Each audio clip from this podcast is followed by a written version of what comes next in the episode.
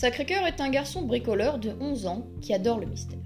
Il faut dire que son papa est ingénieur au pont et chaussée et sa maman médium.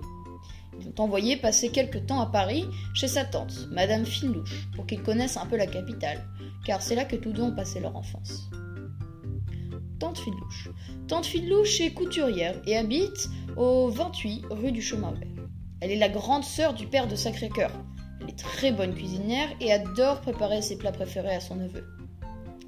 Elle ne sait pas ce qu'il fabrique exactement dans la cave, mais elle se rappelle que quand il était petit, le papa de Sacré-Cœur était lui aussi toujours en train de bricoler.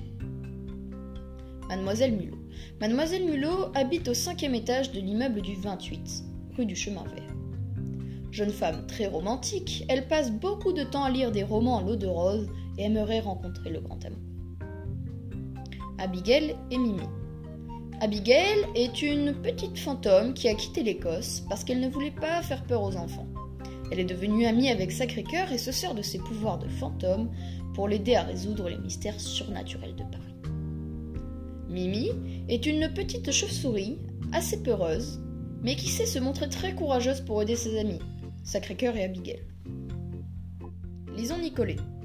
Lison a 6 ans. Elle vit avec ses parents, monsieur et madame Nicolet au quatrième étage de l'immeuble du 28 rue du Chemin Vert. C'est une petite fille sage, mais voir ses jouets bouger tout seul dans sa chambre la terrifie et l'empêche de dormir.